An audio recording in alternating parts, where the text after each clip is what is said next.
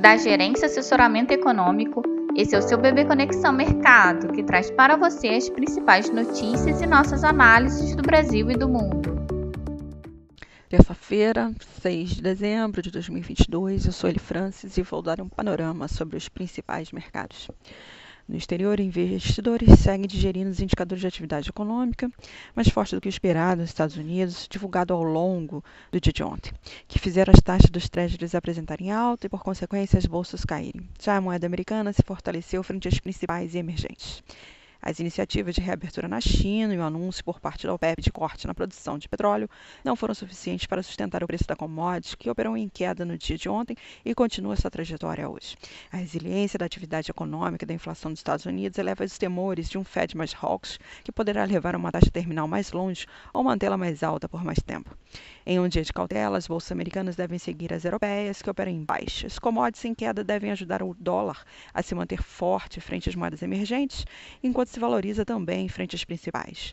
Já os créditos devem seguir a trajetória de ajuste, com alta nas taxas ainda ecoando esses indicadores em um período de silêncio dos dirigentes da autoridade monetária.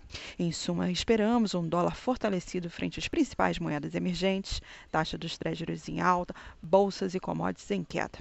No Brasil, os ativos devem seguir de olho no ambiente global, com os investidores ponderando os próximos passos do processo de aperto monetário do Fed, após dados econômicos mais fortes, em especial o payroll e a CM de serviços.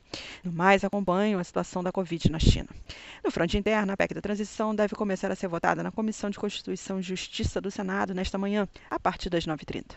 O parecer que será apreciado é do senador Alexandre Silveira, confirmado ontem como relator da PEC. O governo aceitou colocar em dois anos o período de exclusão do Bolsa Família do teto de gastos, lutando para garantir um valor máximo entre 150 bilhões e 175 bilhões, além de tentar garantir recursos para o pagamento de outros benefícios. Assim, alinhado ao exterior, esperamos a continuidade de uma postura mais cautelosa dos negócios, no aguardo pelo desenrolar da PEC da transição no Congresso. Com isso, esperamos que o Ibovespa se desvalorize, o dólar se fortaleça frente ao real e a curva de juros agregue prêmio de risco em todos os prazos. Em suma, esperamos dólar em alta, juros em alta e Ibovespa em queda. Um bom dia a todos e bons negócios.